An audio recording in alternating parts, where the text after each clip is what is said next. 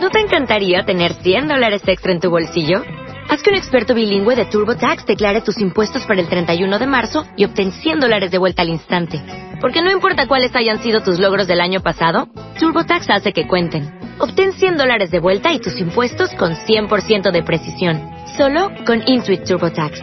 Debes declarar para el 31 de marzo. Crédito solo aplicable al costo de la presentación federal con TurboTax Full Service. Oferta sujeta a cambios o cancelación en cualquier momento.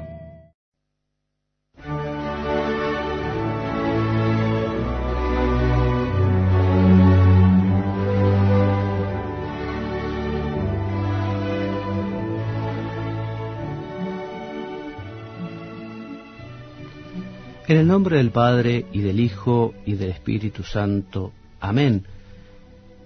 Queridísimos oyentes, a continuación escucharán una meditación de un texto de uno de los padres de la Iglesia. Pero antes de comenzar, quiero recordarles qué es meditar y quiénes fueron los padres de la Iglesia.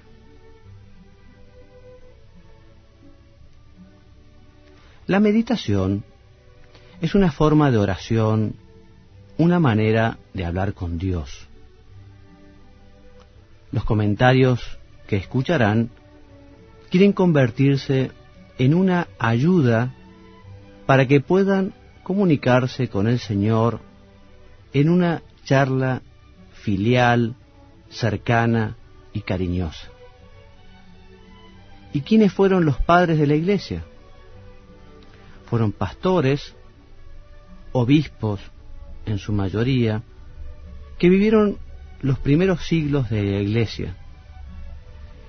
Y ellos, en su predicación, en su enseñanza, en sus escritos, tuvieron que dar respuesta a cuestiones y dificultades morales y teológicas en ambientes muchas veces convulsionados por persecuciones, conflictos internos, por herejías y cismas. Y ustedes dirán, ¿y por qué puede ser conveniente meditar con textos de los padres de la Iglesia? Te voy a responder con la instrucción sobre los padres de la Iglesia en la formación sacerdotal, un documento de la Congregación para la Enseñanza Católica. Este documento nos dice que los padres de la Iglesia son testigos privilegiados de la tradición de la Iglesia. También que los padres fueron intérpretes de la Sagrada Escritura. Los padres tuvieron una ciencia teológica extraordinaria, fueron maestros de vida espiritual y apostólica. Y también los padres de la Iglesia fueron santos y sus escritos constituyen un verdadero tesoro para la Iglesia.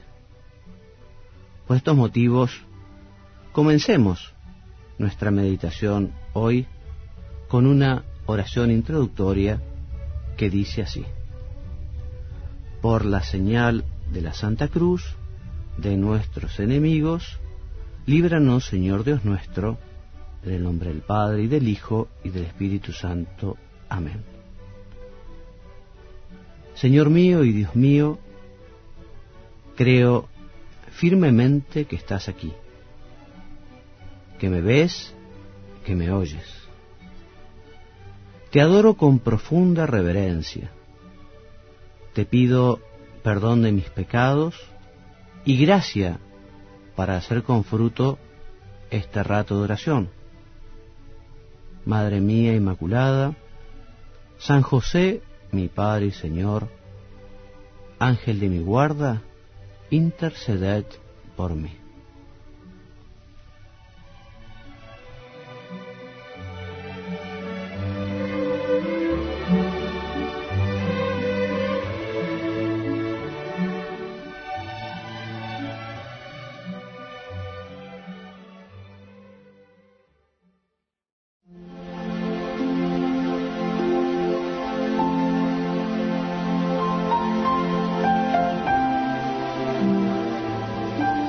Queridos hermanos, nuevamente para hacer este rato de oración, de meditación, y hoy vamos a procurar meditar un texto muy apropiado, muy oportuno, de San Isidora de Sevilla. El tema a tratar es la lectura espiritual. Pero antes vamos a hacer una pequeña, breve reseña biográfica del santo. Que no se conoce con exactitud la fecha de su nacimiento, aunque probablemente tuvo lugar entre los años 560 y 570. Su familia perteneció al rancio abolengo hispano-romano proveniente de Cartagena. Su padre emigró a Sevilla en el 554 a causa de la invasión bizantina y allí se estableció. Murió pronto y dejó como jefe de familia al hijo mayor, Leandro, que luego sería obispo de Sevilla. Leandro cuidó personalmente la formación religiosa, humana y literaria de su hermano menor, Isidoro, que luego le sucederá como obispo de la ciudad hacia el año 600 o 601. Además de ellos, otros dos hermanos son venerados como santos. Fulgencio, que fue obispo de Écija, y Florentina, que abrazó la vida monástica. San Isidoro es considerado el último de los padres de la Iglesia y ha pasado a la historia como el hombre más sabio de todo su tiempo. Sus obras más famosas son las sus etimologías que figuran entre los libros más citados por los escritores medievales. Esta obra en realidad es una enciclopedia de unos 20 libros donde se contienen todos los conocimientos de la época desde la gramática y las matemáticas a la medicina y al derecho, desde la teología, la historia y la filosofía, a las lenguas, la geografía, la arquitectura, la botánica. Escribió otras muchas obras menos conocidas que las etimologías, entre las que destacan los tres libros de sentencias, que constituyen una especie de manual de teología dogmática y ética. Justamente el texto elegido para la meditación de hoy es del libro de las sentencias, es el capítulo tercero del número 8 a 10, que dice así, la oración nos purifica, la lectura nos instruye. Usemos una y otra, si es posible, porque las dos cosas son buenas. Pero si no fuera posible, es mejor rezar que leer. Quien desea estar siempre con Dios, ha de rezar y leer constantemente. Cuando rezamos, hablamos con el mismo Dios. En cambio, cuando leemos, es Dios el que nos habla a nosotros. Todo progreso en la vida espiritual procede de la lectura y de la meditación. Con la lectura aprendemos lo que no conocemos. Con la meditación conservamos en la memoria lo que hemos aprendido. De la lectura de la Sagrada Escritura recibimos una doble ventaja, porque ilumina nuestra inteligencia y conduce al hombre al amor de Dios después de haberlo arrancado a las vanidades mundanas. Doble es también el fin que hemos de proponernos al leer, lo primero, tratar de entender el sentido de la escritura. Y luego, esforzarnos para proclamarla con la mayor dignidad posible. Quien lee, en efecto, busca en primer lugar comprender lo que lee y sólo luego trata de expresar del modo más conveniente lo que ha aprendido. Pero el buen lector no se preocupa tanto de conocer lo que lee, cuanto de ponerlo por obra. Es menos penoso ignorar completamente un ideal que una vez conocido no llevarlo a la práctica. Por tanto, así como mediante la lectura demostramos nuestro deseo de conocer, Así luego, tras haber conocido, hemos de sentir el deber de poner en práctica las cosas buenas que hayamos aprendido. Nadie puede profundizar en el sentido de la Sagrada Escritura si no la lee con asiduidad, como está escrito en el libro de los Proverbios, ámala y ella te exaltará, será tu gloria si la abrazas. Cuanto más asiduo se es en la lectura de la Escritura, más rica es la inteligencia que se alcanza. Es lo mismo que sucede con la tierra. Cuanto más se cultiva, más produce. Hay personas que siendo inteligentes descuidan la lectura de los textos sagrados. De este modo, con su negligencia, manifiestan su desprecio por aquello que habrían podido aprender mediante la lectura. Otros, en cambio, tienen deseos de saber, pero su falta de preparación les supone un obstáculo. Sin embargo, estos últimos, mediante una lectura inteligente y asidua, llegan a conocer lo que ignoran los otros más inteligentes, pero perezosos e indiferentes. De igual modo que una persona, aunque sea torpe de inteligencia, logra sacar fruto gracias a su, empeño y a su diligencia en el estudio, así el que descuida el don de inteligencia que Dios le ha dado, se hace culpable de condena porque desprecia un don recibido y lo deja sin dar frutos. Si la doctrina no está sostenida por la gracia, no llega al corazón, aunque entre por los oídos. Se hace mucho ruido por fuera, pero no aprovecha al alma.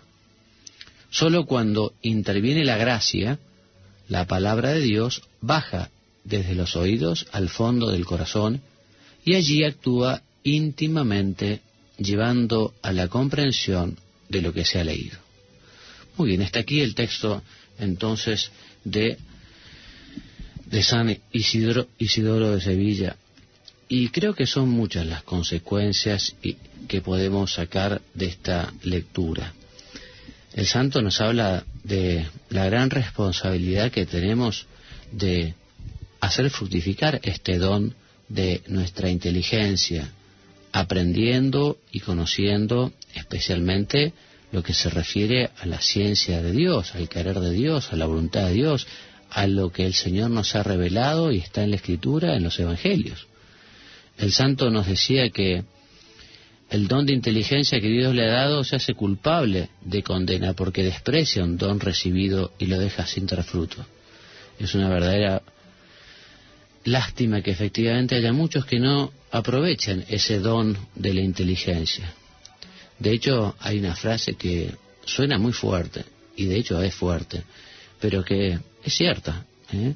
Muchas veces la ignorancia es el fruto podrido de la pereza. O sea que personas que efectivamente podrían conocer mucho más a Dios y lo que Dios ha revelado debido a este pecado, a este vicio, a este pecado capital que es la pereza, no profundizan, no conocen. Decía el Papa Juan XXIII en su encíclica Ad Petri Catedram del año 59, decía, el gran enemigo de Dios en el mundo es la ignorancia, que es como causa y raíz de todos los males que envenenan los pueblos y perturba a muchas almas. La ignorancia hace mucho daño, ¿no? Y por eso hoy, querido hermano, querida hermana, que me acompañás en este rato de reflexión, de meditación, de charla con Dios, eh, vamos a pedirle al Señor que nos dé las luces del Espíritu Santo para animarnos a realmente empeñarnos por conocer un poco más cada día lo que Él nos ha revelado, lo que Él nos ha enseñado. La función del magisterio de la Iglesia, esa función de enseñar que recibió de Cristo, nos ha regalado últimamente una serie de documentos que son valiosísimos para la Iglesia. Tenemos el Catecismo de la Iglesia Católica, que nos regaló el Papa Juan Pablo, que es un verdadero tesoro, el compendio del catecismo, que recientemente viene, ha sido dado a luz por el Papa Benedicto XVI. Ahora el Papa, en la exhortación apostólica que escribió con motivo del Sínodo de Obispos sobre la Eucaristía, nos promete un nuevo compendio, un nuevo compendio sobre la Eucaristía, sobre la misa, resumiendo o trayendo lo que dice el catecismo, las plegarias eucarísticas y otros documentos y oraciones que ayudan al cristiano a comprender y así también a amar, profundizar en el conocimiento de la Eucaristía, de la misa. Tenemos que profundizar, tenemos que estudiar, no podemos quedarnos con la fe del carbonero, ¿eh? por decirlo de alguna manera, cuando uno efectivamente ha ido creciendo en edad y creciendo también en formación profesional. Hace unos años, en este sentido, el Papa Juan Pablo, en una alocución del año 79, decía que cuando se aumentan los años y la cultura, se asoman a la conciencia problemas nuevos y exigencias nuevas de claridad y certeza. Es necesario, pues, buscar responsablemente las motivaciones de la propia fe cristiana. Si no se llega a ser personalmente conscientes y no se tiene una comprensión adecuada de lo que se debe creer y de los motivos de la fe, en cualquier momento puede hundirse fatalmente. O sea que nuestra fe tiene que tener un fundamento doctrinal, un conocimiento profundo de por qué creemos tenemos que saber dar razón de nuestra fe. Importante además para el apostolado, ¿cómo vamos a, a llevar adelante ese mandato del Señor, ir y enseñar a todo el mundo es si nosotros no sabemos? Para poder enseñar hay que saber. Y para poder saber hay que estudiar, hay que leer, hay que meditar. Por eso vamos a hacernos del tiempo para hacer esa lectura espiritual que es tan importante para el crecimiento intelectual, el crecimiento en el conocimiento. También otra forma de aprender es escuchar conferencias, clases, poder escuchar algunas pláticas o meditaciones o, o algunas charlas que estén orientadas justamente a eso, a enseñar, a enseñar yo creo que no puede faltar en ninguna casa hoy, por ejemplo, el, compendio de la Iglesia Católica y el catecismo también, ¿no? Pero el compendio, para tenerlo en la mesita de luz y todas las noches ir leyendo algunos capítulos e ir pensando un poquito cómo ayuda el conocer más, ¿eh? Porque efectivamente el que conoce más puede amar más. Y el santo, Isidoro de Sevilla, cuyo texto leímos hace un ratito, nos invita sobre todo a profundizar en el conocimiento de la Sagrada Escritura. Y es fundamental que nosotros los cristianos conozcamos bien la Escritura, especialmente el Nuevo Testamento, las, las enseñanzas de nuestro Señor. Todos los días deberíamos dedicar un ratito a la lectura de, la, de los Evangelios, una lectura meditada una, una lectura en la que la imaginación también trata de hacerse presente en aquellos acontecimientos. A veces ayuda mucho esas eh, Biblias o esos evangelios que están comentados y tienen notas profundas y jugosas, o también libros de lectura espiritual que tomando justamente las enseñanzas del Evangelio nos ayudan a conseguir ponerlas en la práctica en las circunstancias que estamos viviendo aquí y ahora. Por eso leamos la escritura todos los días. ¿eh? Aprovechemos de un modo particular la lectura del domingo y la homilía. ¿eh? Qué importante es que los sacerdotes preparemos muy bien las homilías. ¿eh? Nos lo decía justamente el Papa Benedicto XVI en esta exhortación apostólica sobre la Eucaristía de la que les hablaba recientemente. El Papa nos invita a, que los sacerdotes preparemos las homilías para poder explicar justamente los textos de la misa, especialmente eh, el Evangelio y las lecturas de la Escritura. Preparar la humilía para poder explicarla, ¿no? Y si uno está predicando a los niños, tratará de enseñar las cosas para que la comprendan los niños. Si son enfermos, se referirá a ellos con especial cariño. Si son mayores, ¿eh? en fin, habitualmente en la misa siempre hay un poco de todo. Hay grandes, chicos, sanos y enfermos, mayores, mujeres. Bueno, qué bueno que es que el sacerdote pida justamente a Dios el don para poder llegar a, cada uno de ellos, ¿no? A cada uno. E incluso a veces podrá dirigirse en algún momento a los más chicos, en algún momento a los más grandes, en otro momento a los casados, en fin. En ese sentido, los sacerdotes tenemos una gran responsabilidad en la formación de los fieles, y especialmente en la misa y en la, en la homilía, ¿eh? para explicar, para enseñar. Vamos a pedirle a la Santísima Virgen entonces el saber aprovechar muy bien el tiempo, ¿eh? el saber realmente dedicarnos a lo que es importante. Y es importante cultivar nuestra inteligencia, es importante fundamentar ¿eh? todos nuestros conocimientos, porque como dice la Escritura también, si nuestra casa está fundada o fundamentada sobre arena, sobre la arena de la ignorancia, la arena de la duda, la arena de la pereza, ¿no? Efectivamente, cuando venga la tempestad, es muy factible que nuestra casa se venga abajo. ¿eh? Estamos hablando hoy, nos decía el Papa, de una nueva evangelización.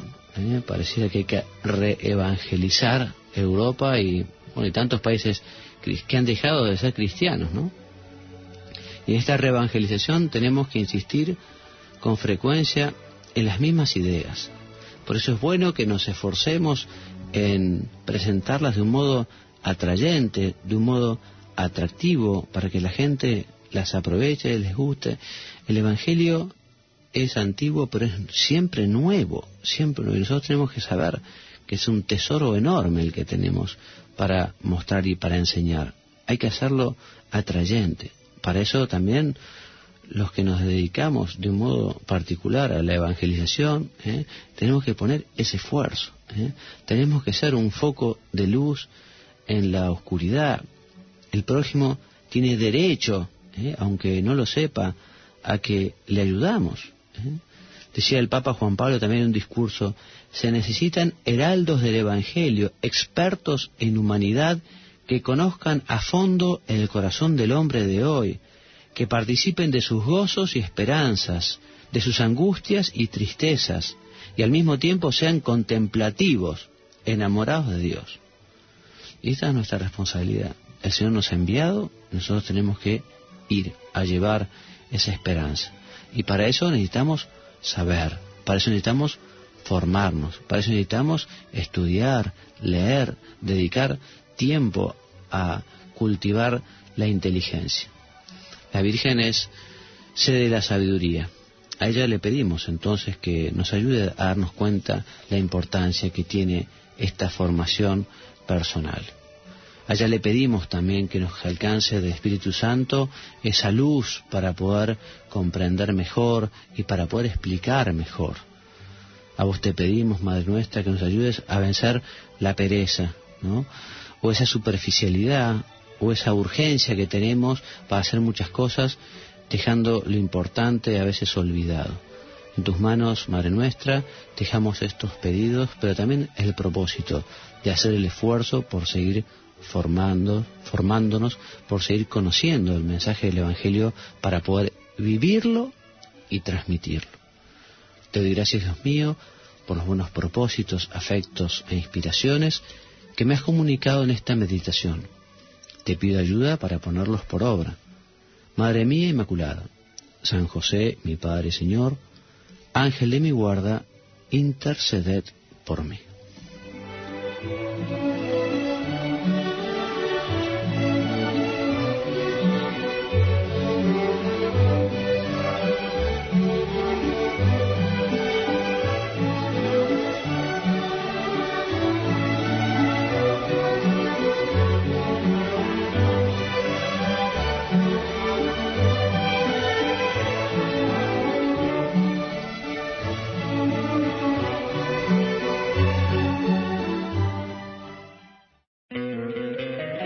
Encantaría tener 100 dólares extra en tu bolsillo? Haz que un experto bilingüe de TurboTax declare tus impuestos para el 31 de marzo y obtén 100 dólares de vuelta al instante. Porque no importa cuáles hayan sido tus logros del año pasado, TurboTax hace que cuenten. Obtén 100 dólares de vuelta y tus impuestos con 100% de precisión. Solo con Intuit TurboTax. Debes declarar para el 31 de marzo. Crédito solo aplicable al costo de la presentación federal con TurboTax Full Service. Oferta sujeta a cambios o cancelación en cualquier momento.